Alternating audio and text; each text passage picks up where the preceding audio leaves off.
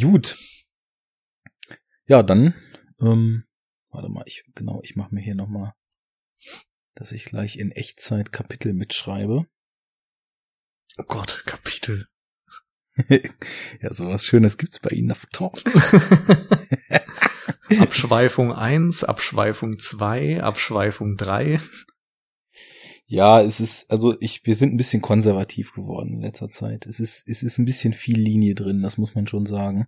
Das, äh, ich bin ein bisschen enttäuscht jetzt. Ja, es entspricht irgendwie nicht der ursprünglichen Idee.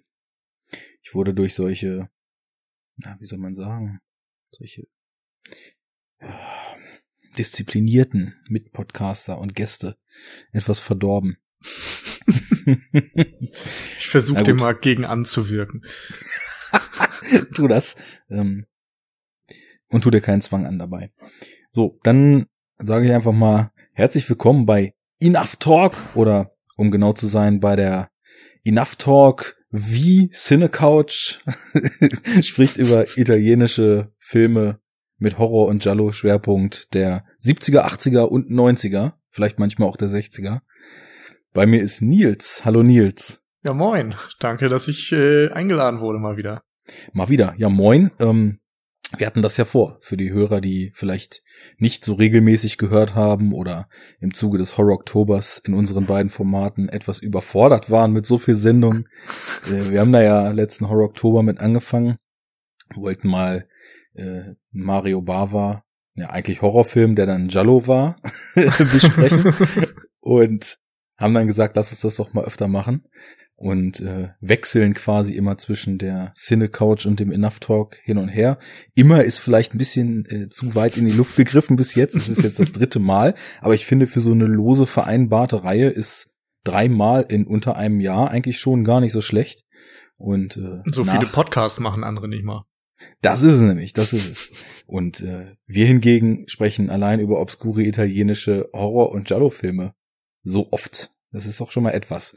Ähm, ja, das war, ich glaube, Enough Talk 28.2 zu blutige Seide. Dann war ich bei dir in der Cinecouch Fragezeichen zu. Du willst äh, jetzt nicht ernsthaft die Nummer hören. Della Morte dell'Amore. Können die Hörer vielleicht, die das noch nicht gehört haben, mal ein bisschen in den Archiven so 200 wühlen. plus, denke ich. Ja, irgendwas in den 200ern, genau. Und heute ähm, sind wir wieder mit unserem Couch Talk bei Enough Talk und sprechen das erste Mal über einen Film von Lucio Fulci. Tja. Sehr schön. Ähm, du bist der Gast. Mann. Ich überlasse dir erstmal so den Vortritt. Du kannst ja mal ein bisschen über Fulci und über dein Verhältnis zu Fulci erzählen, denn das fällt bei mir heute überaus dünn aus. okay, dann, dann breite ich das ein bisschen länger aus. Äh, ich glaube, das erste Mal, dass ich über den Namen Lucio Fulci gestolpert bin, war tatsächlich so in den Anfangstagen meiner Internetkarriere. So, wenn man mit 12, 13 irgendwie entdeckt hat, was es eigentlich alles im Internet gibt. Und ich weiß auch, dass ich irgendwie also ich war damals so ein bisschen hinter Horrorfilmen und so weiter her und war natürlich dann immer angefixt, wenn irgendwas ab 18 war und noch nicht für mich da war.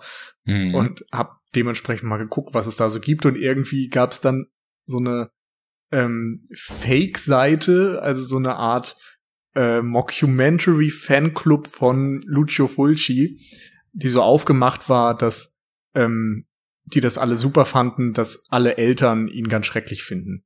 Wir haben das so ein bisschen aufgemacht wie äh, ne, die Lehrer und die Mütter und sonst wie finden ihn schrecklich und er hat die schlimmsten Filme überhaupt gemacht und wir sollten ihn alle verbieten und haben dann eigentlich so eine Seite, glaube ich, aufgemacht nach dem Motto verbietet seine Filme, verbietet überhaupt sein ganzes Leben und äh, eigentlich fanden sie ihn ziemlich gut und da bin ich eben über den Namen erstmal gestolpert und habe festgestellt, okay, in Italien haben früher irgendwelche Leute brutale Horrorfilme gedreht.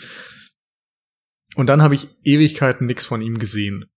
Und ich glaube, das erste, was dann irgendwann kam, war locker zehn Jahre später ähm, City of the Living Dead Fragezeichen. ja, da wird schon schwierig, allein ja, schon was das Namenschaos betrifft. Das ist auf jeden Fall das, was man immer mit ihm verbindet. So drei, vier Titel pro Film, die verbreitet sind. Nee, ich glaube, das war noch ein anderer. Das wieder war ja Zombie 2 quasi oder Zombie in den USA. Der deutsche Zombie 2, also Zombie. Ja, genau. Und eigentlich dann. Ah nee, das war ja Insel bei Dämoni, der ne? lebenden Toten. Kann das sein? Ich glaube, das, das ist sein. das Richtige. Wo am Anfang irgendwie ein Hai gegen einen Zombie kämpft und sowas. Großartiges Ding. ja, ähm, das war dann der, der erste Zugang zu ihm für dich. Genau. Also vor allem eben insgesamt über diese Splatter-Zombie-Horror-Ecke. Den ähm, City of the Living Dead, beziehungsweise ein Zombie hing am Glockenseil, habe ich auf jeden Fall auch gesehen. ähm, diese deutschen Titel sind der Hammer. äh, und ich überlege gerade, ob da noch mehr ist. Also jetzt natürlich der sieben schwarze Noten, den wir jetzt für den Podcast geguckt haben. Und ansonsten habe ich noch ein paar Sachen hier rumfliegen, die ich aber noch nicht geguckt habe. Ähm, House at the Cemetery und äh, Don't Torture a Duckling sind das. Okay. Das sind ja auch äh, auf jeden Fall schon so die ganzen großen Titel von ihm dabei gewesen. Ja.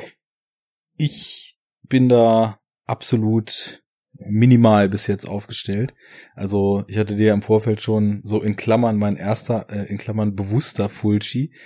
Ich weiß noch, dass ich irgendwann mal bei einem Kumpel, der schon relativ früh auch diesen ganzen Mediabook-Sammelkram gemacht hat, irgendwas aus dieser Ecke äh, Zombie hing am Glockenseil oder Haus an der Friedhofsmauer oder irgendwas, ich glaube, also irgendein Film aus dieser Trilogie mhm. habe ich vor so langer Zeit, dass ich das alles überhaupt gar nicht so aktiv wertgeschätzt habe, sondern das ist für mich eher so, jetzt gucken wir mal irgend so ein Oldschool-Horrorfilm. Ich weiß auch gar nicht, ob im Titel war irgendwas mit Zombie, ob da überhaupt dann tatsächlich Zombies drin vorkamen oder ob das hm. einfach nur so wie die ganzen Bava-Filme irgendwas mit Dracula heißen und aber mit Dracula gar nichts zu tun haben, so wie die Stunde, wenn Dracula kommt oder die toten Augen des Dr. Dracula, so wie auch in jedem Italo-Western Django im Titel stand. Ich weiß ja. es nicht mehr. Also summa summarum, meine Fulci-Erfahrung war bis jetzt null. Ich wusste halt nur gerade so, wir hatten ja in den vorherigen Sendungen auch schon mal drüber gesprochen, dass dieses italienische Kino aus der Zeit, also äh, der italienische Horrorfilm und eben die Gialli so ein bisschen auch noch Entdeckungsterritorium ist und dass da die Lücken also deutlich größer als jegliches Wissen oder jegliche Kenntnis, die man da bis jetzt so drüber angehäuft hat, ist. Und dementsprechend äh, für mich sowas muss ich unbedingt mich demnächst mal mit auseinandersetzen, bin ich aber einfach bis jetzt noch nicht zugekommen. Das war für mich so Lucio Fulci. Ja. Naja, und dann habe ich auf einer Börse mal diese Mediabook Edition hier von den sieben schwarzen Noten für einen Appel und ein Ei geschossen und dachte mir so, Mensch, Fulci-Film klingt irgendwie nach einem klassischen Jallo, wo wir sicherlich noch zu kommen, was ich finde, was er gar nicht ist, aber davon mal abgesehen, äh, nehme ich mal mit Echt? und ich finde, das ist ein sehr prototypischer Jallo eigentlich. Ja, dann lass uns das gleich. Äh, ja, da haben wir schon mal Gesprächsbedarf. Diskutieren, genau. Ähm, ja, ist eine schöne Edition mit äh, Bonusdisk noch und allem drum und dran und Audiokommentar von unserem guten Stiggy. Mhm. Und äh, ja, kann man, kann man auf jeden Fall mal machen, so als Zugang. Ja, und äh, dementsprechend komplettes Neuland für mich. Ähm, es hat mir gefallen, so viel sei schon mal vorher verraten. Jetzt wollte ich gerade irgendwas noch ansprechen im Zuge dieser Aktion. Ach genau, warum wir das hier eigentlich jetzt gerade in diesem Monat noch machen. Da war ja noch was. Mhm es ist ja nicht nur unsere Cinecouch Enough Talk Reihe, sondern es ist ja auch noch, und jetzt musst du mir sagen, wie das Hashtag heißt, weil das im Gegensatz zu Horror Oktober und For Library ah. und so weiter quasi leider null Beachtung gefunden hat. Ich glaube, Siete Jolly oder sowas. So. Also sieben Jolly nur auf Italienisch. sieben Wenn ich das jetzt richtig verstanden habe. Und war ja das jetzt der Plan, sieben Jolly im Juli, weil der siebte Monat oder wie kam es eigentlich dazu? Mir wurde ich nur davon aus, es gibt ja. das. Ich gehe davon aus, dass es darum ging. Ich bin auch sehr schlecht vorbereitet. Ich habe auch diesen Monat genau einen Jallo geguckt. ja, genau. Aber hey, immerhin. Immerhin. Und das war die sieben schwarzen Noten oder Sette Notte in Nero oder The Psychic wie der Film. Und da haben wir die sieben sogar im Titel. Ja, also eigentlich ne, perfekter geht's gar nicht, das stimmt. Sette Giallo werden Sette Notte besprochen. Perfekt. Ähm, ja, ich würde mal behaupten, obwohl äh, ein Element aus diesem Film so ziemlich jeden Menschen, äh, egal ob Mainstream-Filmgeschmack oder nicht, schon mal untergekommen sein dürfte, weil es von einer äh, umtriebigen Person im Filmbusiness in einen anderen Kontext gerückt wurde, äh, kennen diesen Film wahrscheinlich doch relativ wenige Leute. Insofern wollen wir vielleicht zum Einstieg erstmal ähm, es wagen, uns diesen Plot zusammen zu fusseln und einen kleinen Einblick darüber zu geben, worum es eigentlich geht in dem Film. Können wir sehr gerne. Dann machen wir das doch. Also, der Film beginnt erstmal mit der Vision eines kleinen Mädchens, die sieht, wie ihre Mutter ähm, Suizid begeht und von einer Klippe springt.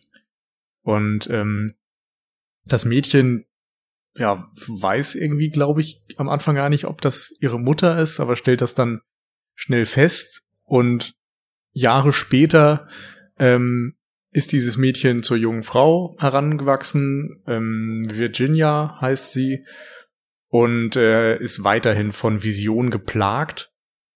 Und eine besonders intensive Vision ähm, handelt dann davon, dass eine ältere Frau umgebracht wird und es gibt ganz viele Details, die sie in dieser Vision wahrnimmt, unter anderem eine Zeitschrift, die auf dem Tisch liegt, ähm, eine Musik, die im Hintergrund zu hören ist.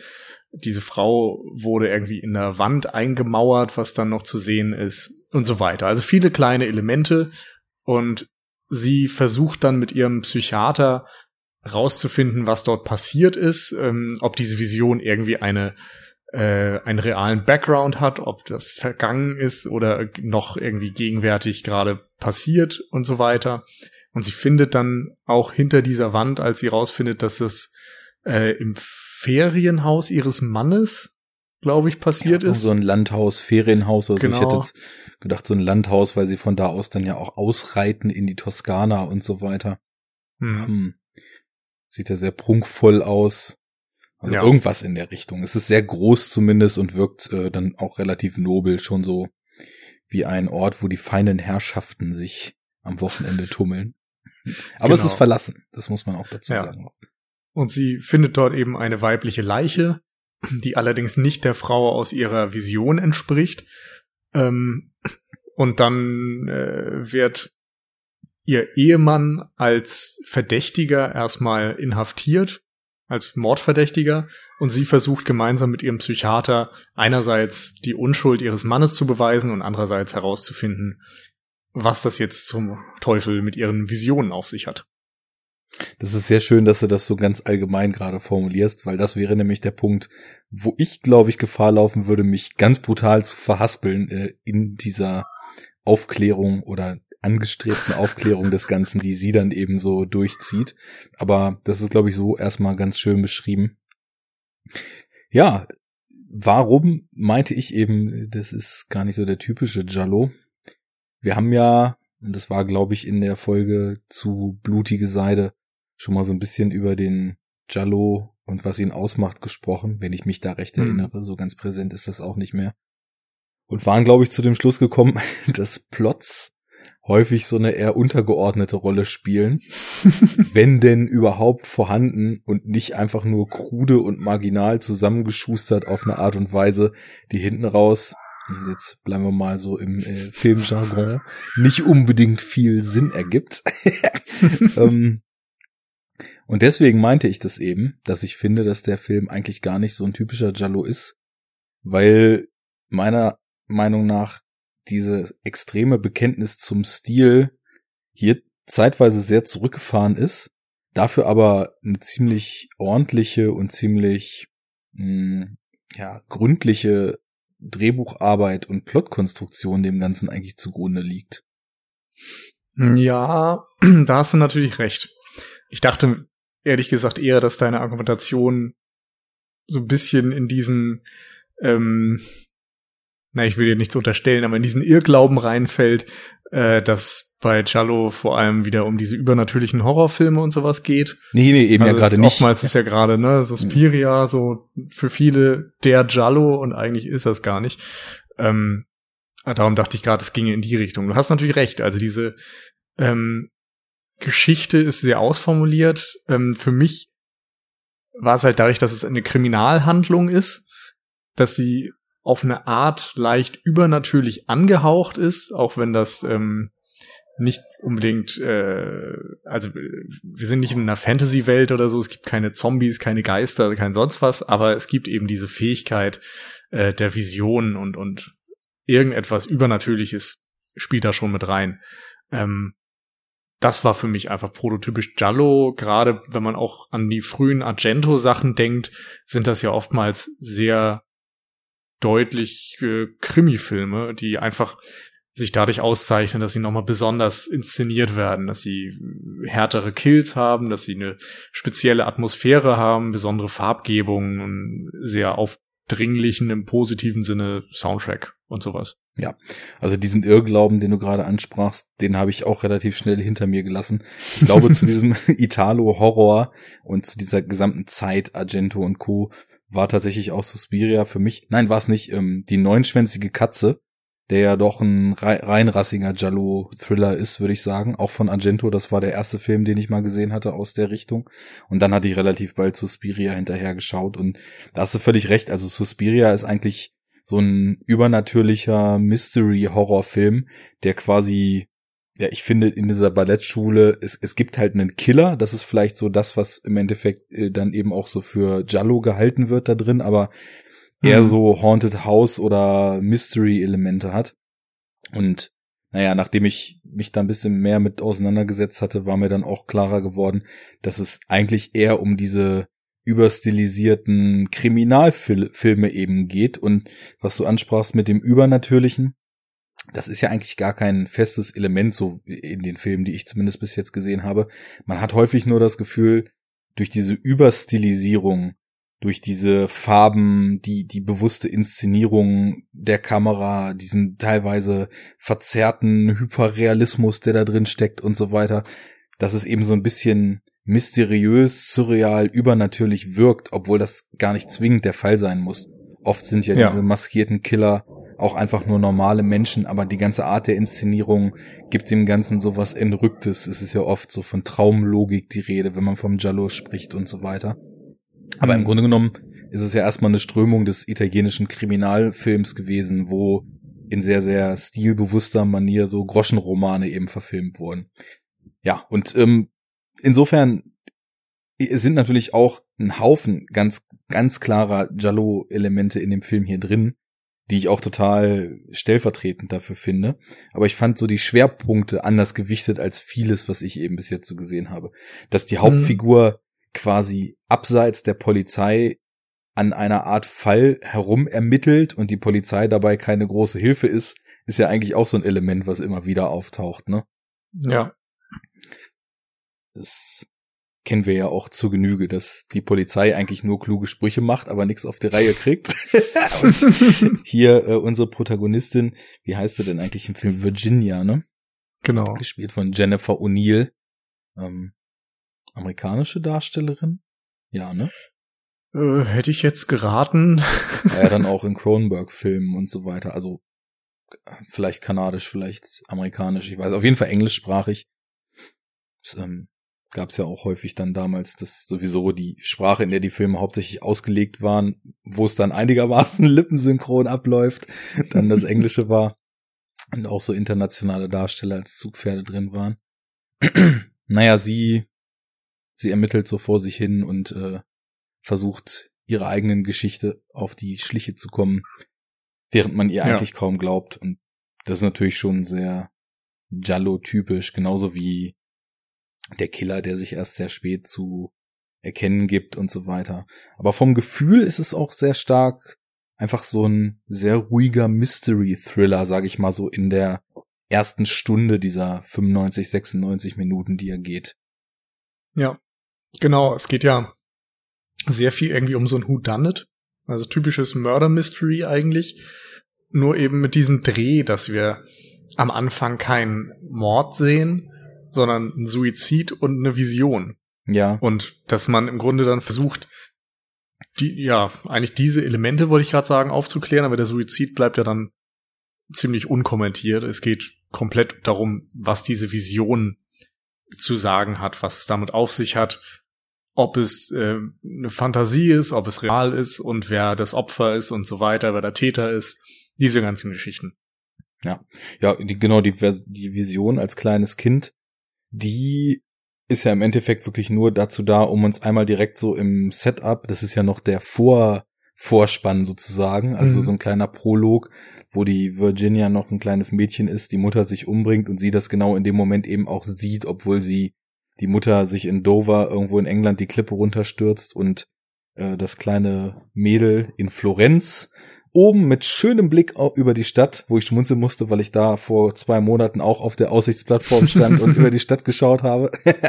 und nach Siena, wo der Film größtenteils gedreht ist, wollte ich auch noch, aber das habe ich nicht mehr geschafft in dem Urlaub. Da hätte ich direkt quasi so ein bisschen die Visionen kriegen können, wie ich hier Kulissenzeit-Ziegen mache, aber ja. so ist es nicht gekommen.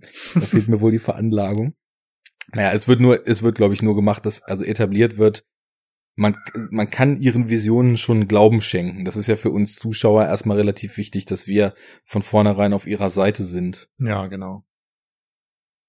Und ja, witzig ist dann natürlich und sehr, sehr clever, finde ich, das Spiel mit dieser Vision, weil wir wissen, da, da ist diese Vision und wir glauben, dass da was dran ist, eben aufgrund des Prologs. Aber wie ist diese Vision zu verorten? Das ist ja eigentlich das zentrale Thema des Films und ich finde, da ist er sehr, sehr schön konstruiert. Ja, genau. Er schafft es ja so richtig schön nach und nach immer wieder ein bisschen Details aufzudecken, einem ein bisschen Wissen zu geben, aber anderes wieder vorzuenthalten äh, und manchmal auch einen auf die falsche Fährte zu locken, wie das eben ein guter Krimi machen sollte. Und am Ende des Films hat er auch eigentlich jede dieser Spuren und jede Fährte, die er legt, in irgendeiner Form wieder aufgegriffen, oder? Also ja, sowohl, total, total. Ich habe ja ein paar, glaube ich, am Anfang in der äh, Inhaltszusammenfassung mit angesprochen, ein paar Elemente. Und nach und nach frühstückt er die im Grunde alle ab.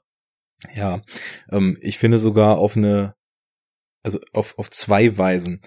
Wir müssen jetzt dann vielleicht auch schon mal direkt in den Part gehen, dass wir sagen, ähm, wer Lust hat auf italienische Thriller, guckt euch den Film an. Der lohnt sich, weil über alles, was wir jetzt sprechen, das wird also entscheidende Wendungen auf jeden Fall vorwegnehmen weil ansonsten ist es, glaube ich, wenig sinnvoll, sich über den Film zu unterhalten.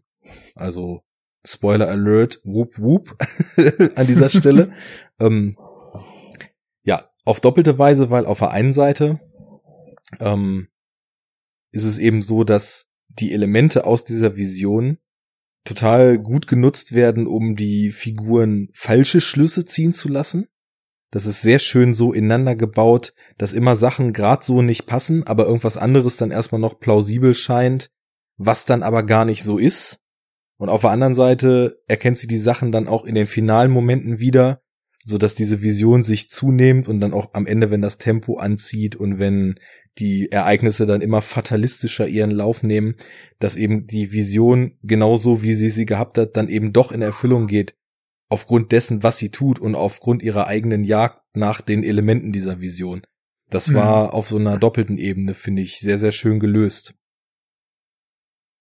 Ja, ähm, also grundsätzlich gebe ich dir recht. So, ich muss sagen, dass es mich nicht so sehr gepackt hat. Ganz subjektiv. Ähm, und zwar zum Teil auch, weil mich das sehr an Wenn die Gondeln Trauer tragen erinnert hat. Hast du den gesehen? Den habe ich gesehen. Da hat der Film mich tatsächlich auch dran erinnert. Und witzigerweise, ich habe den Film jetzt einmal regulär geschaut, so, ähm, um ihn dann überhaupt mhm. erstmal gesehen zu haben. Und dann auch äh, mit dem Kommentar von dem Professor äh, Stiegelegger nochmal mir, mir angeschaut oder dann mehr oder weniger angehört, weil so ein Audiokommentar, ja. das kann man ja immer ganz gut so anmachen wie ein, wie ein Podcast einfach, den man, der, wo dann einfach über den Film und über das Drumherum ein bisschen was erzählt wird. Sehr schöner Audiokommentar, muss ich sagen, ähm, wie von ihm ja eigentlich zu erwarten, weil ich, ich finde, der Mann gibt in Bezug auf Genre-Kino sehr, sehr gehaltvolle und sehr, sehr inform informative Dinge von sich.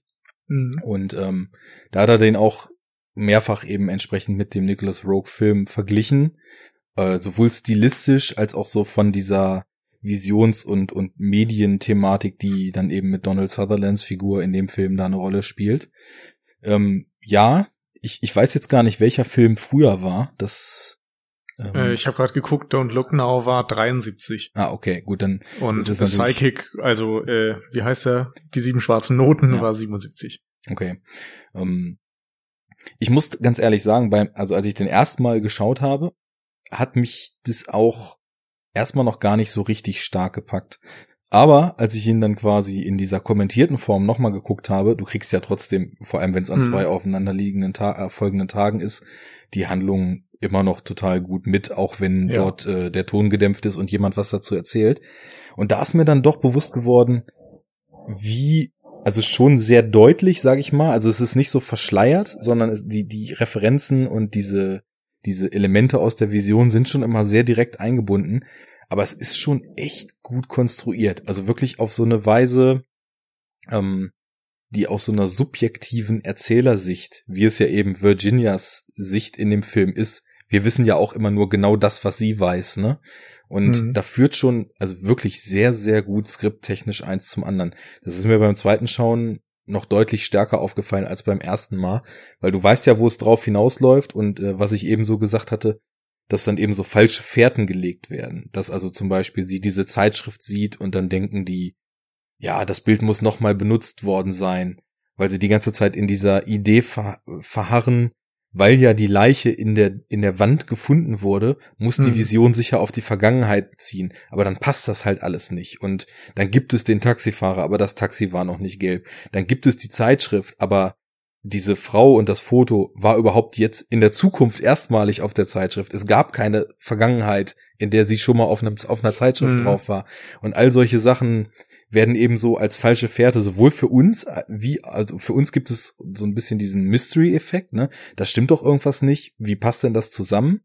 Und dann kommt ja eigentlich relativ unspektakulär die Enthüllung, dass sie wahrscheinlich die Zukunft gesehen hat und dann mhm. kippt es so und dann kriegt es für mich also fast so Elemente wie in so einem deterministischen Zeitreisefilm, so wie in 12 Monkeys, wo alles, was Bruce ja. Willis tut, dazu führt, dass alles genauso kommt, wie er eigentlich verhindern will, dass es kommt. Und hier ist es auch genauso. Dadurch, dass sie diese Vision hatte, macht sie die Sachen ja aktiv so, wie sie die in der Vision gesehen hat. Und nur das führt dazu, dass das Konstrukt genauso aufgeht. Und da kommt vielleicht so mein Zeitreise-Fable rein, weil irgendwie ist ja auch so ein, so ein, so ein dezentes Zeitreise-Element ist es ja fast, so eine Vision ja. aus der Zukunft zu haben.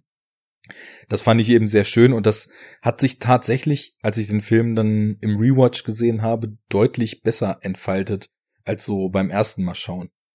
Okay. Ja. Weil beim ersten Mal schauen bin ich ja jetzt letztendlich hängen geblieben. Ich habe den dann nur einmal gesehen. Ja. Und da schien mir das alles so ein bisschen offensichtlich. Also einerseits wegen dieser Anleihen zu Don't Look Now und andererseits, weil ähm, ab einem gewissen Punkt, ich weiß gar nicht mehr, wann der war, also wann, wann ich selbst der Überzeugung war, dass sie ihren eigenen Tod sieht. Mhm. Aber es kam schon relativ früh weil man dann wusste, es geht um die Zukunft und äh, die Frau ist irgendwie 50, also die, die Tote hinter der Wand und sie selbst könnte genau in dem Alter sein. Also es macht in dem Moment irgendwie alles Sinn, wenn man überlegt, dass es die Zukunft sein könnte und dass es um sie selbst geht. Und sie tappt da so ein bisschen sehr naiv im Dunkeln, finde ich. Aber mein Gott, das sind ja natürlich wieder so Charaktermotivationen und Charaktereigenheiten, die man immer in irgendeiner Form bekritteln kann. Das macht wahrscheinlich wenig Sinn. Äh, ich glaube, es liegt auch so ein bisschen daran, wie die Figur vielleicht ausgelegt ist, weil hm. Jennifer O'Neill spielt das Ganze sehr, sehr apathisch. Und da kann ich. Ja, das also, stimmt. Und, und ich finde aber auch auf so eine Art und Weise, wie anfangs es eher wirkt, als ob ihr das einfach nur nicht geheuer ist, was da mit ihr passiert. Und später wir dann in so einen Modus kommen, wo die Ereignisse sie auf so eine Art und Weise zu lähmen scheinen, dass sie kaum noch anders kann, als so die Erfüllerin ihres eigenen Schicksals zu sein. Also sie spielt ja relativ minimalistisch und wenn dann mhm. größtenteils über die immer wieder prominent in Szene gesetzten Augen. und äh, da kriegen wir den ein oder anderen Zoom drauf. Und ja, ähm, ich, ich glaube, dass das eben, da kann ich mich jetzt nur auf das berufen, was zum Beispiel der Markus Stiegelegger da sagte, also dass sie eben auch in anderen Filmen, Scanners kann ich mich nicht mehr erinnern, obwohl ich den gesehen mhm. habe, dass sie da deutlich mehr Range bewiesen hat und wahrscheinlich dementsprechend auch Lucio Fulci dann angewiesen hat, dass sie so ein bisschen als Gefangene ihres eigenen Schicksals da vielleicht durch den Plot durchstolpern soll. Und ja. Es wirkte auf mich dann so ein bisschen, als könne sie nicht anders. Also als ob sie immer wieder, und das ist eben auch das mit der Konstruktion, was ich meinte, es eröffnet sich ihr immer wieder ein kleines Puzzlestück mehr aus dieser mhm. ganzen Visionsgeschichte. Ich meine, am Anfang ist es so, dass sie das Zimmer wieder erkennt, dann passt das mit der DNA-Probe nicht. Irgendwie finden sie dann raus, dass die dieses Model war. Dann kommen sie zu diesem Taxifahrer. Also bis auf so ein paar kleine Sachen würde ich auch sagen, dass die Sprünge zwischen den, also wie eins zum anderen führt, auch eigentlich ganz gut etabliert ist und ja. nicht so sinnfrei oder einfach komplett außer Acht gelassen, wie ich das eben von anderen Jolly kenne. ähm, ja, und sie, sie ist einfach, also sie will einfach auch wissen, natürlich, was in ihrem eigenen Kopf da passiert ist. Und es ist so eine Art von, naja, nicht, nicht abzulegender, von Furcht erfüllter Neugier, würde ich mal sagen, die sie da antreibt. Insofern naiv vielleicht, aber unter dem Vorzeichen, dass er vielleicht gar nicht anders kann, als das ja. so zu machen.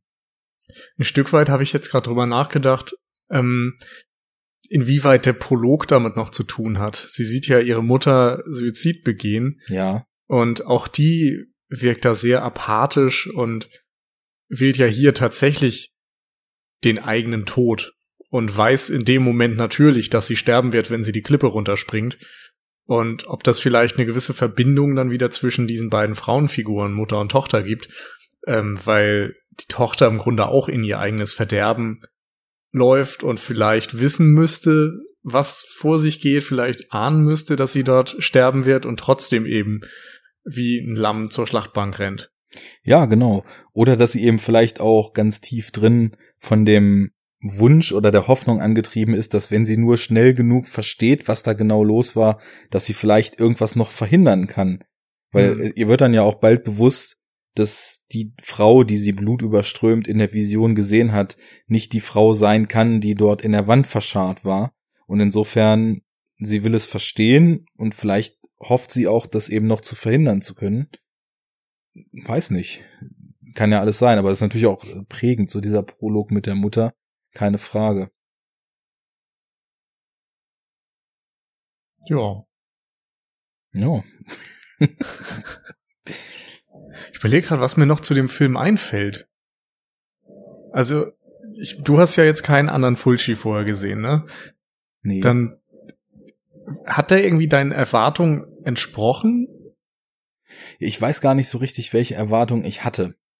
Also auf der einen Seite, ja doch, ich, ich glaube, ich weiß es schon und ich glaube, den Erwartungen hat er dann nicht entsprochen, weil ich weiß, dass Fulci ja auch ein Regisseur ist, der in Deutschland sehr, sehr stark unter dem Schatten dieser Indizierungs- oder gar Beschlagnamungs- oder gar aufgrund von dem Wissen, dass das hier nichts wird, gar nicht erst hier überhaupt ins Kino gebracht, äh, Geschichte zu leiden hat. Also der zum Beispiel vorhin von dir angesprochene Don't Torture a Duckling, ich weiß nicht, ist der hier indiziert oder überhaupt in irgendwelchen Editionen verfügbar? Ähm, ich glaube, das ist so ein typischer Österreich-Import. Ja, genauso ist es ja mit den ganzen Zombie-Filmen von ihm äh, und auch die, die Kriminalfilme, die er gemacht hat, haben ja einen sehr harten Ruf.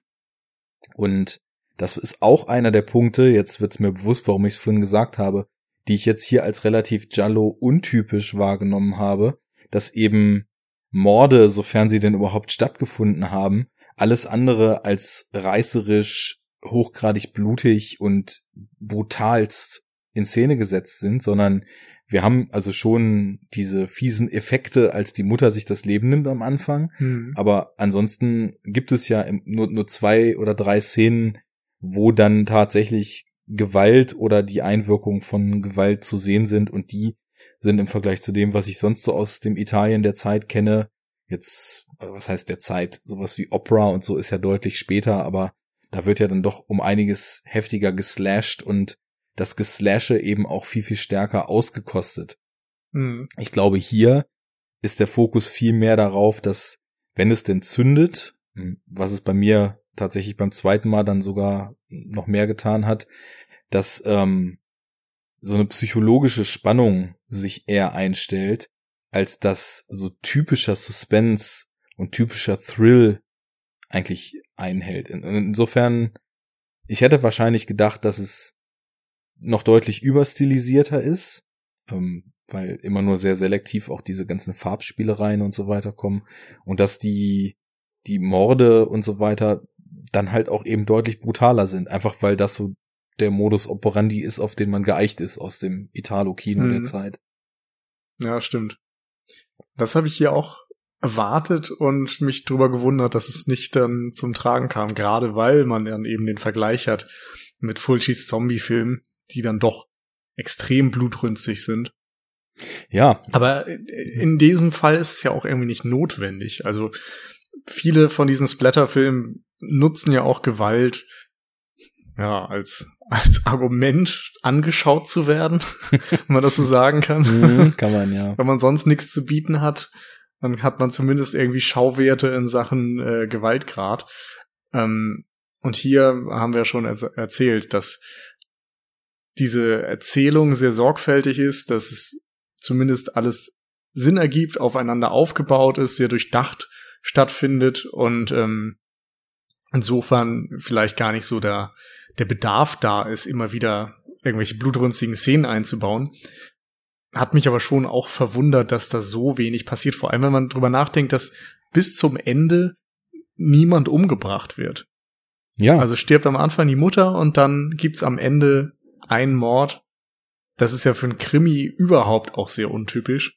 Und für einen Jallo umso mehr. Genau. Und deswegen hatte ich eher so das Gefühl, dass wir eigentlich hier in so einem Mystery-Film unterwegs sind.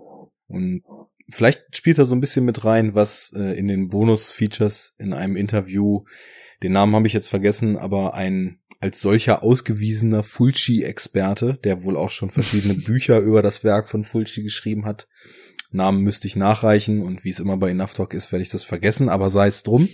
der sagte halt also, dass er bei Fulci auch so in dessen gesamten Schaffen die Tendenz beobachtet hat, häufig, ähm, wenn Strömungen sich etabliert hatten, so ein bisschen Gegenbeispiele zu fahren oder so ein bisschen die Mechanismen und die Motive, die sich in Subgenres oder so festgefahren haben, dann auch auf so eine Meta-Erzählung Art und Weise zu hinterfragen. Und des, deswegen vielleicht ist das so ein bisschen hier der Jallo, der sich aber so den, weil 77 ist schon, da ist ja schon einiges passiert. Ich meine, der erste Bar war, was hast du gesagt, war von 64 oder so, als er oder mehr oder Anfang weniger. 60er, ja. ja. diesen, diesen Stil so geschaffen hatte und dann haben wir hier schon fast 15 Jahre, in denen halt eben der italienische Kriminalfilm hoch und runter inszeniert wurde. Und damals wurde ja auch schnell, günstig und viel produziert. und äh, ja, ich, vielleicht denkt sich ein Fulci dann 77, dass er eben wieder mehr Augenmerk auf das Skript legen will, dass er diese extreme Farbgebung und so weiter viel, viel selektiver einsetzen möchte, weil wir haben schon so das Spiel mit dem Stil und mit den Farben, aber eben sehr, sehr in sehr ausgewählten Szenen. Ne? Also hm. der, der rote Lampenschirm, der wird natürlich prominent in Szene gesetzt in diesem Zimmer, in dem dann das Ganze auch so auf die Klimax hinausläuft. Ähm, wir haben Spiel mit, mit, mit Farben zum Beispiel, was ich ganz interessant fand, ähm, als der Professor, von dem man erst vermutet, dass der vielleicht der Killer sein könnte, nachdem er ähm, sie verfolgt hatte in dieser Kirchenszene, die ich sehr gut fand, muss ich sagen. Also mhm. das, das war für mich so ein richtig schön eskalierender Thrill, wie ich ihn in so einem Film mir erhoffe. Äh, auch wie die Tonspur dann ausflippt und wie die Kamera immer wilder wird und schwenkt und die Blicke immer irrer und mit äh, Licht und Schatten so schön gespielt wird. Richtig klasse. Und nachdem er dann da abgestürzt ist, liegt er im Krankenhaus und packt aus, wie quasi der Mann von Virginia. Jetzt muss ich wieder rätseln, hieß er Francesco? Ich glaube ja. Ja. Ähm, Mag sein. Wahrscheinlich hätte ich bei jedem Namen gesagt, ja, wahrscheinlich ist er das. Nee, aber also es gibt einen Francesco im Film. Insofern nehme ich mal an, dass er das wahrscheinlich Das ist war. jetzt einfach der Killer. genau. Sorry, Francesco, wenn wir dir Unrecht tun. Ja. Aber du heißt einfach so, als ob du der Killer bist. Das ist ne? so ein Killername. ja. er packt dann ja aus, wie, was da passiert ist und gibt einem so ein bisschen die Erklärung dazu, warum es eigentlich zu diesem ursprünglichen Mord an diesem Model gekommen ist. Und dann sieht man im Hintergrund so einen grünen Vorhang. Und vielleicht bin ich jetzt völlig falsch unterwegs, aber hat, assoziiert man nicht grün als so eine Hoffnungsfarbe? Mm, Oder war das blau? Ja, kann man, aber Warte mal. Eigentlich ist das, glaube ich, traditionell eher blau und grün ist irgendwie so, also wie, wie heißt denn das noch? So ein Zustand der Ungewissheit und sowas. Also, Grün kann halt auch immer irgendwas Ungesundes sein, irgendwas Mysteriöses, Unklares. Dafür wird Grün gern verwendet. Aber es gibt ja auch keinen Schlüssel, der immer eingehalten wird. Also Rot kann ja auch für Blut und Tod und Gewalt stehen oder für Liebe und ja. ja, also gut. Ich habe es jetzt mal versucht, auf die Schnelle zu googeln. Das ist natürlich alles absolut nicht möglich, weil man jetzt hier nur riesen Artikel, wie in jeglichen Kulturkreisen die Farbe ausgelegt wird, findet. Aber klar, also ich meine, Grün von von äh, dem vermeintlichen Hoffnung, was ich dachte, was mir ganz gut in den Kram gepasst hätte, weil er packt eben aus, während Virginia da mit Francesco allein ist und man hofft dann halt, dass es vielleicht für sie noch ein gutes Ende nehmen kann. Ähm, ja, sei es drum, kann, vielleicht ist es auch Blödsinn, aber das, das war mir so aufgefallen, genauso wie eben diese selektive Farbgebung der Kleidung oder der Interieurs dann eben immer wieder so prominent platziert ist, aber halt bei weitem nicht so inflationär wie das, nicht, dass es jetzt was Schlechtes wäre, aber zum Beispiel wie Farbe in Suspiria genutzt wird. Oder mhm. Wie Farbe in, keine Ahnung, selbst blutige Seide hatte irgendwie diese ständigen Neonlichtausleuchtungen von irgendwelchen dunklen Räumen, wo der Killer dann äh, gerade on the loose war. Also das ist alles deutlich stärker zurückgenommen hier. Hm, stimmt. Ja, mir ging es auch so, dass ich eigentlich diese ganzen extremen Inszenierungen fast nur in den Momenten der Vision gesehen habe. Ja. Also klar gibt natürlich sonst auch immer so ein paar Sachen, die einem ins Auge fallen, wobei in den 70ern natürlich auch generell die Inneneinrichtungen und die Klamotten ein bisschen anders aussahen, als es vielleicht heute der Fall war. Ich würde mir so ein Wohnzimmer nicht einrichten, wie die das machen. Aber ja, gut, ist ja. eine Zeitenfrage, ne? Auf jeden Fall ist schon sehr bezeichnend, dass gerade ihre Vision und immer, wenn sie dann wieder kleine Details dieser Vision sieht oder am Ende Teil davon wird, dass gerade dort natürlich sehr viel mit diesem knalligen Rot gearbeitet wird, zum Beispiel. Ja, da muss man natürlich dann auch sagen, dass in den Momenten nicht nur das Rot eben prägnant ist, sondern dass auch die Gesamtstilistik dann natürlich völlig ausflippt, wenn sie diese Visionen hat. Also was mit Kamera und Ton zu holen ist, mit Schnitt, mit Schwenks, mit Zooms, mit Farbe, mit irren verzerrten Sounds, mit, mit Nachhall von anderen Sounds, das ist schon in den Momenten dann auch Gold wert, finde ich. ja. ähm, aber wie, wie fandest du davon abgesehen, so den, der Stil ist relativ reduziert, aber wie, wie so vom, vom Fluss und vom Schauen her, Kamera, Schauplätze etc., ist das was, wo du jetzt sagen würdest, ist mir nicht weiter aufgefallen oder siehst du da schon ein bewusstes Händchen drin? Ähm, also ein bewusstes Händchen auf jeden Fall. Ich könnte das jetzt schwer deuten, glaube ich. Aber äh, gerade in der Kamera sind schon viele Bewegungen aufgefallen, dass auch gerne ein Zoom mit einem Schwenk kombiniert wird und sowas, also dass ohne Schnitt ähm, gerne mal auf ein Gesicht rangezoomt wird nach einem Schwenk oder umgekehrt, wir von einem Gesicht wieder wegzoomen und zur Seite schwenken und sowas. Also sehr viel Bewegung ist auf jeden Fall drin. Ähm, der Soundtrack ist auch natürlich sehr bemerkenswert, gerade weil dieses eine Thema immer wieder ähm, an, aufgegriffen wird. Ja, also auffallend ja, oftmals aber auch dann schon so weit zurückgenommen, dass man eher der Geschichte folgt. Also es ist nicht so ein Film, in dem wirklich jegliche Einstellung selbstzweckhaft ist und nur für äh, für den ästhetischen Effekt eingesetzt wird, sondern da ist auch vieles drin, was einfach zweckmäßig ist. Ja. Wo wir eine Halbtotale haben und jemand im Raum herumgeht oder sowas. Da spielt wahrscheinlich auch mit rein, dass der Film, was ich nicht schlimm finde, aber einfach nur so neutral beobachtet, sehr, sehr dialoglastig ist, ne, für dieses mhm. Filmgenre. Und die Dialoge dann eben auch häufig zwei oder drei Menschen, wie du schon sagst, sitzen in einem Raum und diskutieren etwas, unterhalten sich, etc. Ich finde, der, da macht die Kamera dann auch schon noch das maximal Mögliche, was man in solchen Szenen eben an Dynamik rausholen kann. Fällt mir gerade so ein, die Szene, wo zum Beispiel die Sekretärin von diesem Parapsychologen, der ja ich habe das gar nicht verstanden, ob das nur ein Freund von ihr ist oder ob der sie eigentlich seit ihrer Kindheit behandelt. Was komisch wäre, weil die ja ungefähr gleich alt sind, aber ähm, der hat ja diese. Insofern schätze ich Ersteres. ja, ich, ich, weiß es nicht, ist ja auch egal. In der Kindheit waren das andere Spiele. Wir gehen da nicht weiter drauf ein. Die Phase, wo die ganzen Jallo-Regisseure dann schon Pornofilme gedreht haben, die kommt noch. Nein, ähm, als die Sekretärin da zum Beispiel irgendwelche Notizen, die sie sich gemacht hat, holt. Da verfolgt die Kamera sie so ganz zackig und dann bückt sie sich so nach vorn, um das zu holen, dann ist kurz Schnitt und dann schwenkt die Kamera mit ihr wieder so hoch. Das sind so Sachen, die hättest du auch aus ein bisschen weiteren Abstand einfach statisch filmen können. Mhm. Aber da ist dann der Kameramann und ich finde ihn definitiv erwähnenswert, deswegen möchte ich seinen Namen jetzt einfach nochmal in den Raum werfen.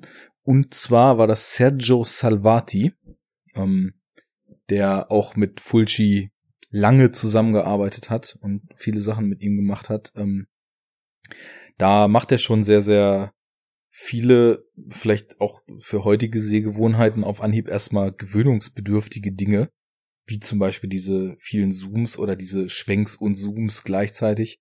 Wobei er in einem Interview erzählt hat, mit den Zooms, das war in italienischen Filmen häufig einfach nur so um sich zu sparen, irgendwie die genaue Fahrtgeschwindigkeit von dem Dolly berechnen zu müssen. Und dann hat man halt gezoomt. Aber ähm, auf der anderen Seite sagt er dann auch wieder, dass es halt gar nicht so einfach war, weil äh, man natürlich bei solchen Shots, die so ausgelegt sind, und das hat Fulci eben gern gemacht, als, als eine quasi Personentotale und dann bis auf die Augen ranzoomen sollte, dass eben der Abstand auch schon wieder total genau gewählt werden musste und das mit dem, wie, wie heißt es eigentlich auf Deutsch, das Fokuspullen Fokus äh, ziehen.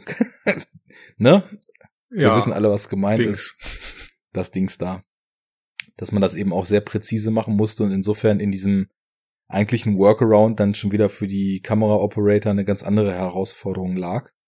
Aber ja, macht er, macht er irgendwie gut. Und auch was Ausleuchtung betrifft, finde ich, gibt's dann im Kontrast zu diesen, sagen wir mal, sehr gewöhnlichen Büro- und Wohnzimmerszenen, wie sie immer wieder auftauchen, äh, dann auch sehr schöne Szenen, die auch mit Licht und Schatten und Dunkelheit und Gegenlicht total stark spielen.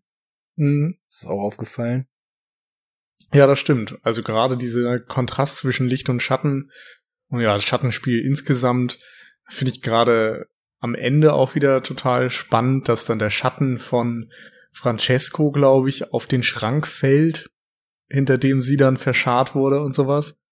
Ja. Ist dir das aufgefallen? Also genau, genau. Solche Momente sind natürlich sehr prägnant, aber auch, ja, sind einfach schön gestaltete Momente. Und da ist ähm, die ganze Szene sehr stark durchkomponiert, weil das ist ja mhm. quasi nur der Endpunkt mit dem Schatten. Und vorher gibt's auch noch diese Unterhaltung zwischen dem Parapsychologen und dem Francesco, wo der Parapsychologe eben, der ja den Braten riecht und äh, auch die Vision von ihr ja recht genau aus Erzählungen kennt und ihm dann aufgefallen ist, dass der Spiegel jetzt zerbrochen ist und so weiter.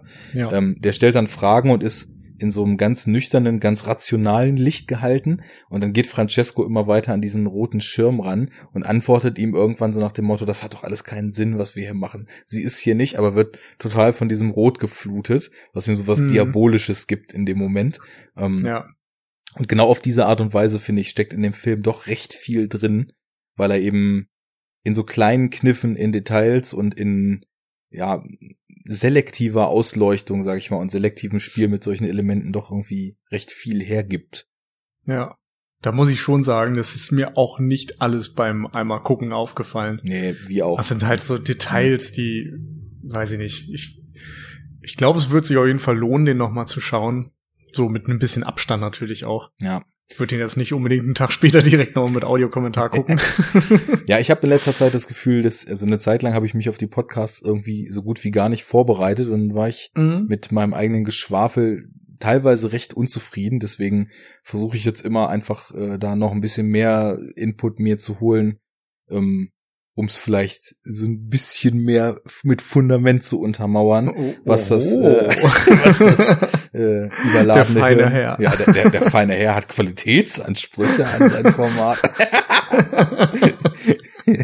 Wo kommen wir denn da hin?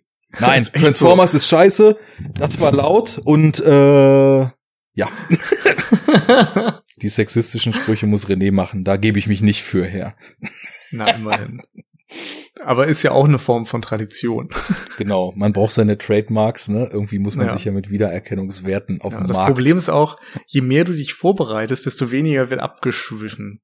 Kann man das sagen? Abgeschwiffen? Abgeschweift? Ich glaube, das ist eine der großen Fragen der Menschheit, ob es abgeschweift oder abgeschwiffen heißt. Ich denke auch. Mhm. Vielleicht ist das fallabhängig. Wir könnten Aber merkst du das? Du, du redest viel prägnanter über einen so einen Film, anstatt ja. 20 Themen einzubauen.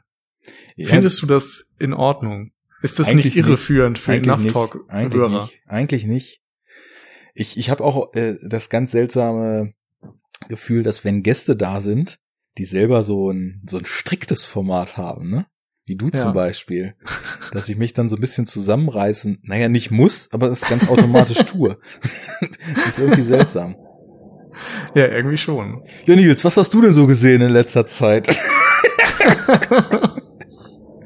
ich habe Charlie Varick gesehen, den habe ich beim Bahnhofskino besprochen. Und ansonsten ah, ja. habe ich zuletzt auch gar nicht so viel gesehen tatsächlich. Okay, um dann mal Und vor allem keine italienischen Horrorfilme. Äh, zu Charlie Varick gibt's auch eine sehr, sehr empfehlenswerte Episode der Wiederaufführung. Ohne jetzt euren Podcast kleinreden zu wollen, den ich noch nicht gehört habe, aber. den kannst du ja auch noch gar nicht gehört haben. Den gibt's. Also es sei denn, du hättest nicht. eine Vision gehabt von der Podcast-Aufnahme oder Veröffentlichung. Du hättest theoretisch deinen eigenen Tod vorhersehen können, währenddessen müsste man dann nur die Folge einspielen. Dann hättest du sie gehört. Hm, klingt irgendwie plausibel und irgendwie auch nicht. Also genau richtig. Genau wie ein Jalo, ja. Machen genau, so. irgendwie plausibel und irgendwie auch nicht. Das ist eigentlich ein schönes, schönes äh, Gesamtstatement äh, zum, zum Jallo. Ja. Ähm, was mich so ein bisschen anfangs, äh, naja, zumindest hat hellhörig werden lassen, ist ja immer so dieses Thema, die Frau und die Männer in der Welt der 70er Jahre. Mhm. Ich hatte so das Gefühl, dass sie also ist natürlich auch so ein Filmtrope, dass jemand, der übernatürliche Visionen hat, per se schon mal nicht ernst genommen wird. Aber dass in dieser Welt aus Männern sie nochmal doppelt nicht ernst genommen wird, oder? Ja, das stimmt. Ist halt auch sehr typisch für 70er irgendwie. Leider also, ja. Leider man ja. hat da dann doch immer so einen, so einen unangenehmen Sexismus.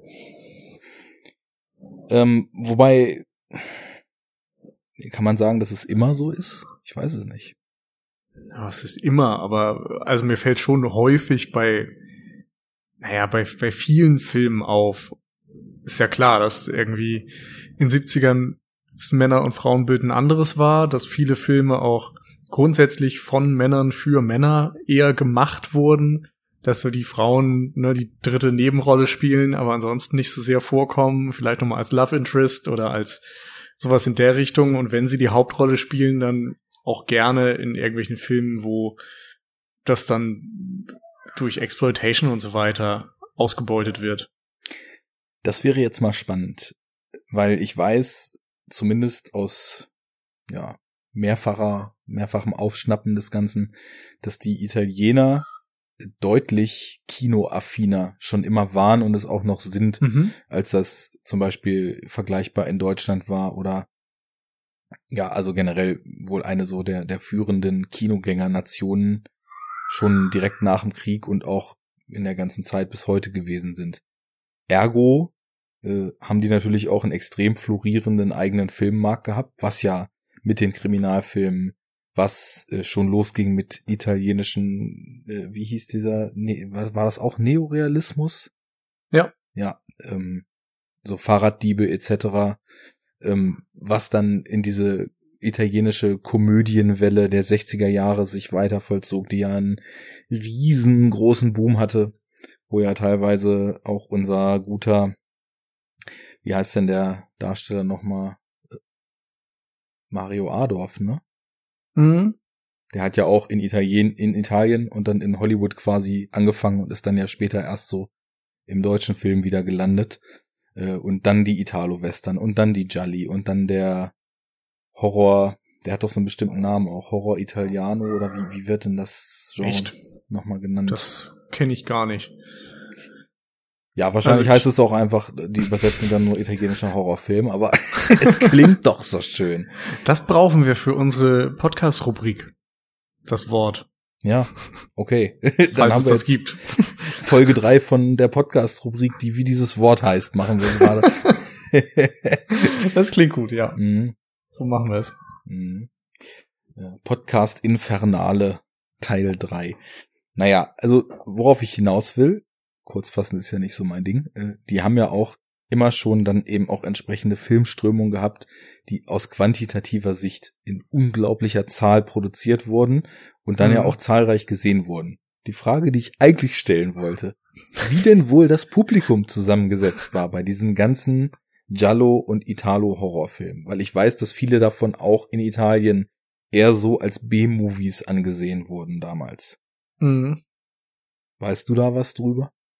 Nö. Lange Frage, kurzer Sinn. Nein. Wenn wir Keine Hörer Ahnung. haben, die das wissen, dann können Gab's wir uns da italienische Bahnhofskinos oder sowas? Wahrscheinlich, ne?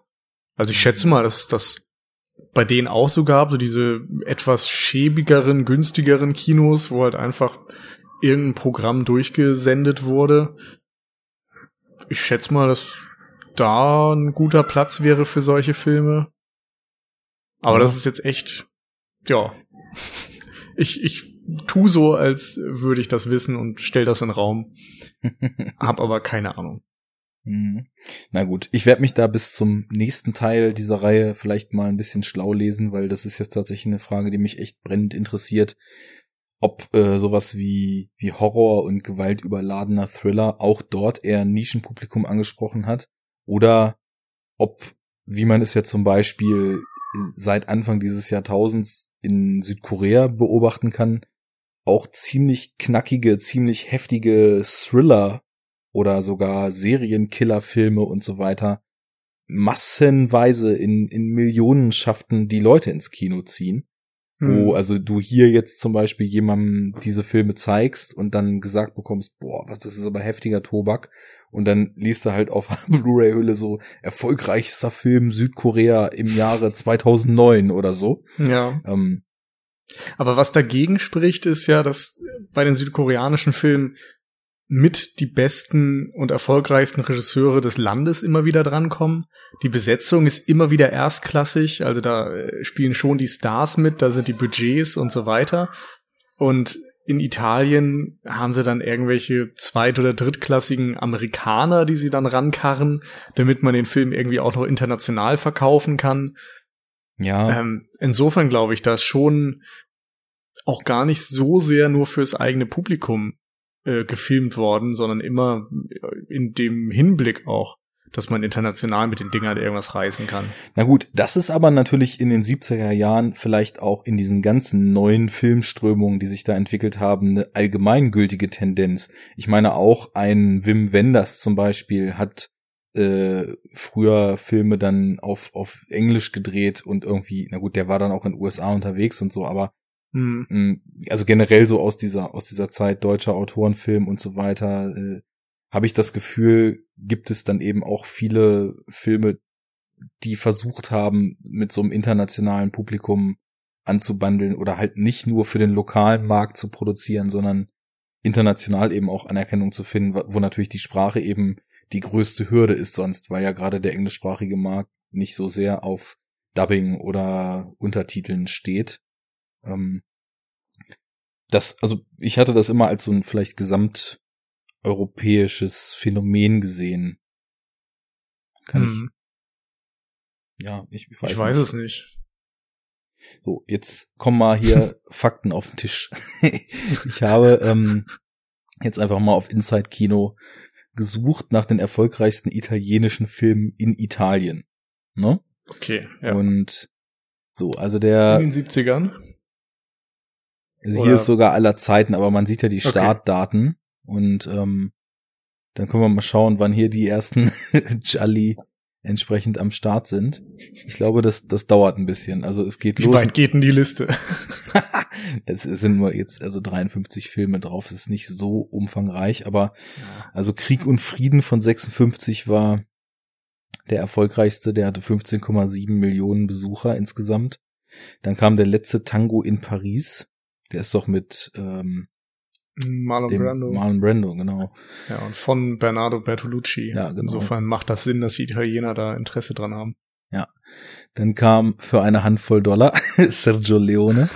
Äh, weiter geht's. Großartig. Vier Fäuste für ein Halleluja. für ein paar Dollar mehr. Also hier haben wir irgendwie schon mal die, ja, quasi Italo mit vielleicht nur in der Synchro, vielleicht auch dort im Original schon leichten komödiantischen Aspekten eingebaut, also zumindest bei den vier Fäusten und äh, Italo-Western.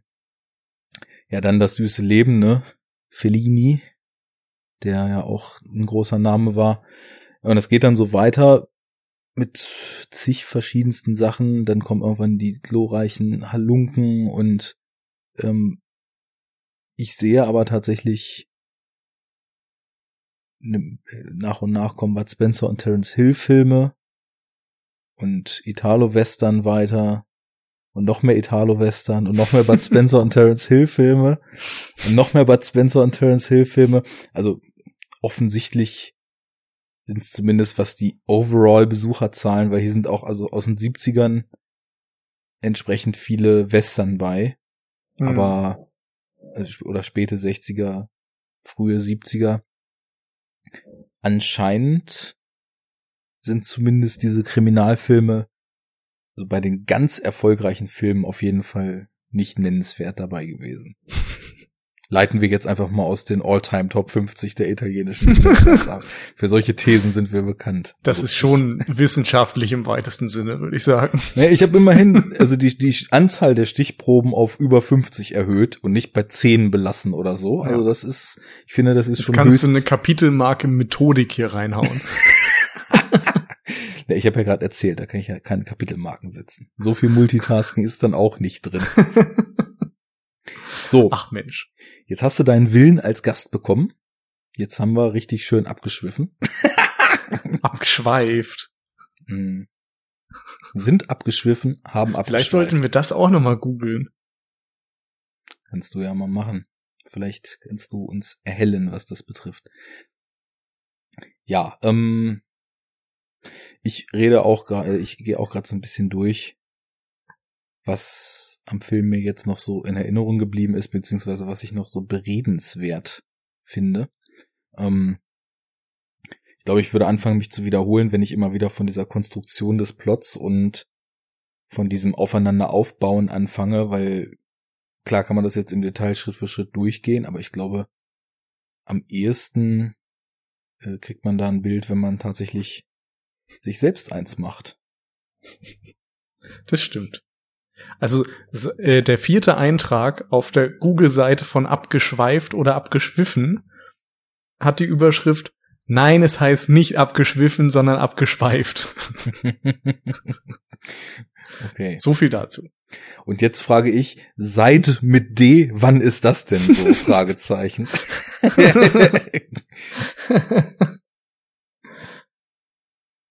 ich, Schön. ich überlege jetzt gerade, ob ich noch irgendwas, irgendwas einfällt, wo ich noch quasi das akustische Deppenapostroph zwischensetzen kann. Aber das lassen wir lieber. Nicht, dass wir den letzten Hörer auch noch vergraulen. ja. Arnes Podcast mit Deppenapostroph. Ja, wobei das ist ja sogar so ein so ein gespaltener Fall. Es ist im Deutschen nicht richtig, aber dieses ähm, um diese Zugehörigkeit äh, ist zumindest im Englischen richtig, ne? Ja, Aber schön, schön wäre Arnes ohne Apostroph, Podcast Apostrophs. Also das wären dann Superhero Unit und Enough Talk. Das wäre schon ganz schön übel. Aber es ist so krass, wie, wie viele Leute das Mehrzahl Apostroph setzen. Mhm. Das ist ja das Gute an einem Audiopodcast, ne? Man kann einfach keine Rechtschreibfehler machen. ja, man kann nur Bullshit reden. Davon Was? sehr viel. sehr, sehr viel. Ja, sehr gut. Jo, ähm, hast du in der Story so richtig verstanden beim ersten Mal schauen, wie sie äh, in dieses Museum gekommen sind und wie jetzt die Verkettung war, dass dieser Direktor da ins Spiel kam, weil das war nämlich nee. eins der wenigen nicht ganz so runden von mir angesprochenen Sachen. Nee, habe ich leider nicht so gerafft. Ähm, kann auch an mir gelegen haben, weiß ich nicht.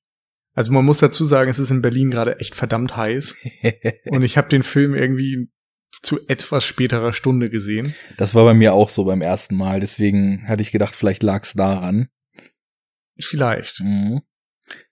Ähm, wir können es ja mal versuchen, doch noch mal zu kapitulieren, weil ich glaube schon, dass es mit sehr viel Aufmerksamkeit irgendwie Sinn ergibt, mhm. aber sie hat doch, also sie hat in ihrer Vision diese junge Frau gesehen auf dem Cover.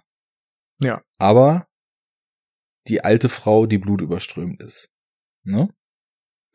Dann wundert sie sich ja, dass die junge Frau, die auf dem Cover war, die Tote in der Wand ist. So, und dann wird's Moment, sag das nochmal irgendwie. ich komme jetzt schon nicht mehr mit. Naja, sie sieht ja in ihrer, in ihrer Vision diese eine blutüberströmte Dame. Ja.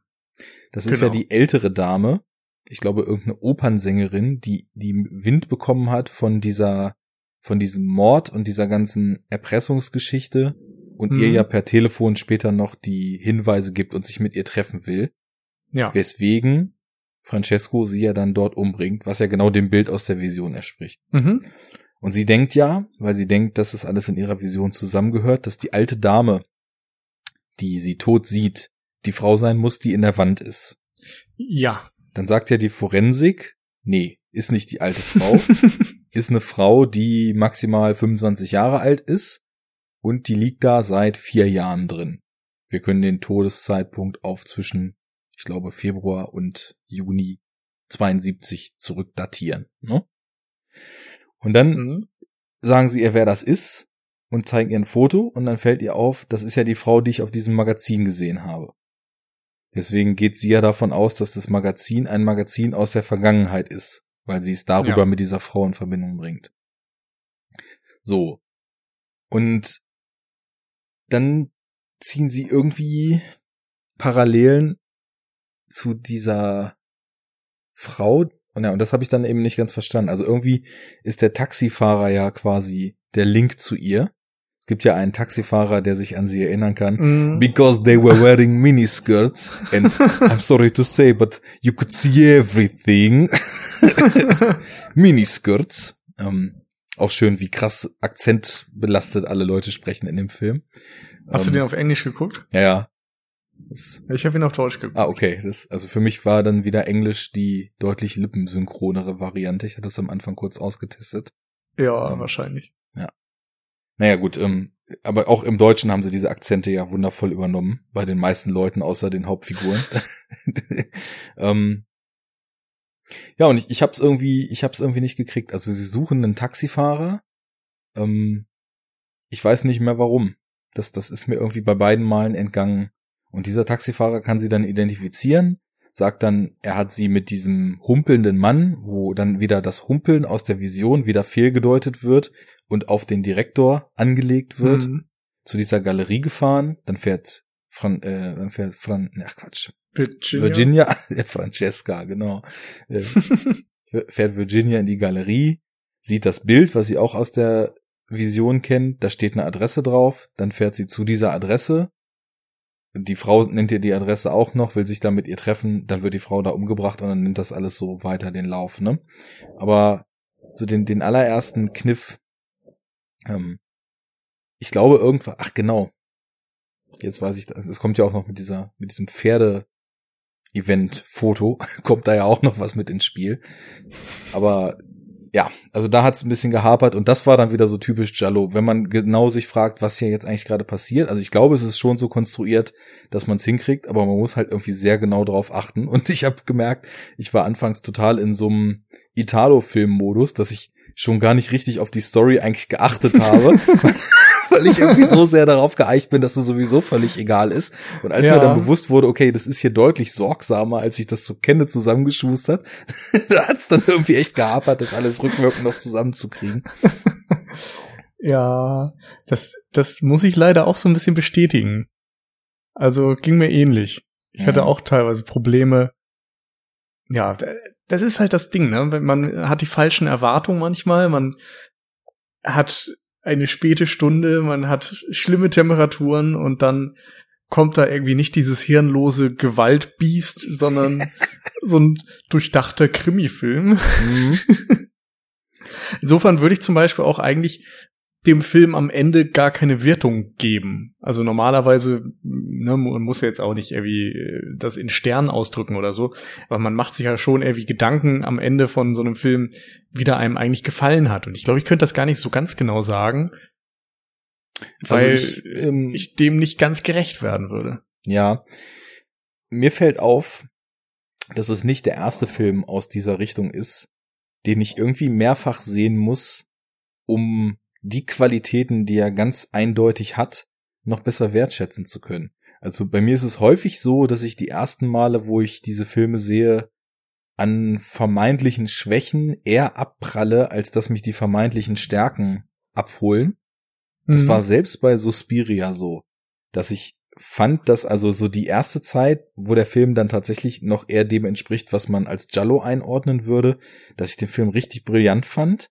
Und als es dann so, und das spoil ich jetzt mal nicht, in Richtung Ende, Auflösung und so weiter geht und da noch so eine sehr, sehr andere Komponente in den Plot mit reinkommt, dachte ich mir, wo kommt das denn jetzt her? Und das hat mir fast den Film so ein bisschen verhagelt.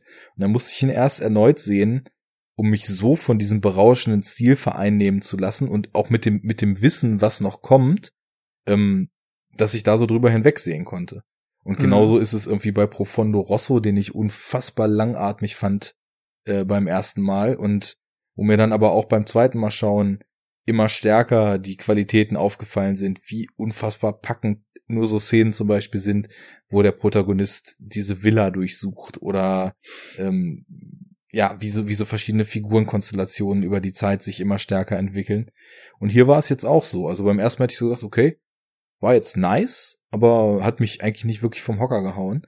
Und beim zweiten Mal schauen hat er dann richtig gezündet. Also, beziehungsweise unter dieser Infoebene des, des Audiokommentars habe ich dann immer mehr erkannt, was daran eigentlich sehr gut ist und mhm. bin auch mit diesem, ja, weil, weil die Erwartung eben anders war, weil ich wusste, okay, ich werde jetzt hier nicht mit berauschendem Stil überladen, sondern ich krieg eigentlich eher so ein, so ein Plot basierten Film, der eigentlich nur sehr selektiv mit Stil um sich schmeißt dann und dann aber sehr präzise.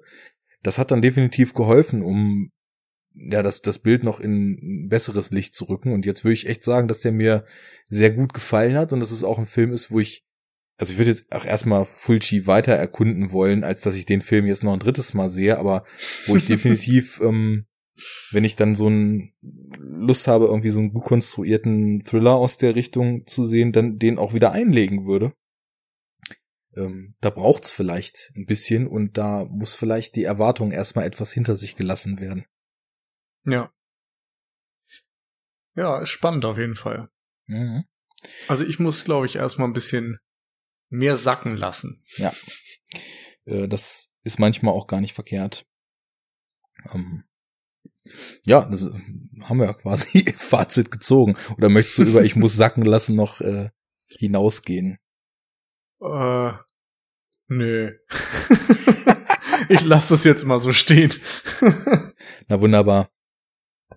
Dann würde ich sagen, ähm, ich hatte letztes Mal, glaube ich, gesagt, lass uns doch demnächst äh, mal was von Fulci machen, wenn wir den dritten Teil unserer Reihe hier in Angriff nehmen. Ja. Dann schlag du doch mal vor, womit wir dann wieder bei euch vielleicht die, die vierte Episode füllen wollen. Hm, hm, hm. ist die Frage, ob wir jetzt im, im großen Bereich Jallo weitermachen oder nochmal in irgendeine andere Zeit springen. Was Also- hatten wir denn jetzt alles? Wir hatten 60er, 70er und 90er, oder? Ja, genau. Wird's ja mal Zeit Da für die würd ich 80er, sagen, ne? Ja, genau. Und dann, ich würde sagen, entweder machen wir Argento, weil das wäre überfällig. Ja. Oder spontan fällt mir ansonsten noch an Italo-Horror aus den 80ern äh, Demons ein, die Nacht der Dämonen Dante, von oder? Lamberto Ach, Lambert, Bava. Lamberto Bava, ja. Mhm. Ja, lass uns doch mal Argento machen. Da Machen wir recht, das ist überfällig. Äh, vielleicht Und nicht Film ganz. können wir dann später nochmal eingrenzen. Aber wir können natürlich jetzt schon mal ein bisschen brainstormen, wenn du möchtest. Also ich hätte Lust auf jeden Fall auf sowas wie zum Beispiel Opera, Mhm. weil das zum Beispiel einer ist, wo ich glaube, dass da ganz viel drin schlummert, was sich mir beim ersten Mal nicht so ganz erschlossen hat. Ja. Ähm, Also von Opera bin ich leider echt nicht so ein Fan, muss ich sagen. okay. Ähm, Inferno Äh, finde ich noch ganz interessant. Kenne ich noch nicht, dementsprechend gerne, weil alles von äh, von Argento will entdeckt werden und den habe ich auch schon hier, da muss ich mich nicht groß noch kümmern, wo ich den herkriege. Na dann. Gut, machen wir Das Inferno. ging schnell.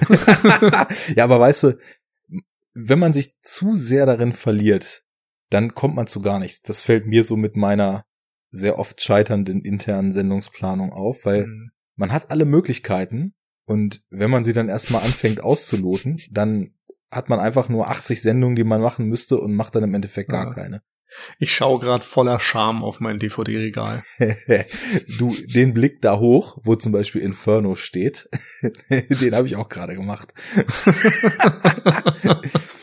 Ja, cool. Dann würde ich sagen, in unbestimmter Zeit in der Cinecoach Inferno. Von mir aus können wir auch gerne nicht allzu viel Zeit verstreichen lassen, um das zu machen, je nachdem, was ihr so geplant habt. Nix. Wir planen sehr, sehr wenig. Okay. Bei uns läuft das mittlerweile so ab, dass wir irgendwann feststellen, so, wir brauchen in den nächsten paar Tagen mal einen Podcast. und dann entscheiden wir uns schnell. Ganz ehrlich, das ist ja genau das, was ich eben meinte. Das ist vielleicht manchmal sogar besser. Also man muss sich vielleicht dann ab und zu auch mal wieder Gedanken machen, was wäre mir jetzt wirklich wichtig mal zu besprechen. mhm. Aber ja, Aber das, ja, es ist immer so eine Mischung aus allem. Weil es gibt auch ganz oft den Fall, dass man sich dann eine Liste zusammenlegt mit Sachen, die man noch unbedingt besprechen möchte. Und dann dauert das wieder ein halbes Jahr, bis man dazu kommt. Und in der Zwischenzeit hat schon wieder irgendein anderer Podcast sich dem angenommen. Und ja, das ist manchmal traurig. Man sich denkt so, das ist der Film, den hat noch keiner besprochen. Da wird's mal Zeit für. Dann ist er weg. ging mir zum Beispiel letztens so mit dem Gedanken, Mensch, diese Electric Dreams Serie von äh, von von äh, den ganzen Philip K. Dick Short Stories Mhm. ist ja im Grunde genommen auch so eine Art Black Mirror. Könnte man ja total gut zusammen besprechen. Zwei Tage später sehe ich die neue Flimmerfreunde Episode Electric Dreams und Black Mirror Double Feature. Original. Ähm, Tja. aber so ist es, ne? Wenn Oder man nicht wir besprechen Charlie Podcast- Varick und hören dann von allen Seiten, ja, Wiederaufführung haben eine super Folge gemacht. Du, die solltest du unbedingt mal hören. Das ist eine richtig ja, klasse Folge. steht auf der Liste. Jetzt. ja, Oder alles klar. seit ein paar Tagen. Na wunderbar. Gut, wir haben jetzt einen Plan gemacht. Dem kommen wir in unbestimmter Zeit, aber nicht allzu ferner Zukunft einfach mal nach.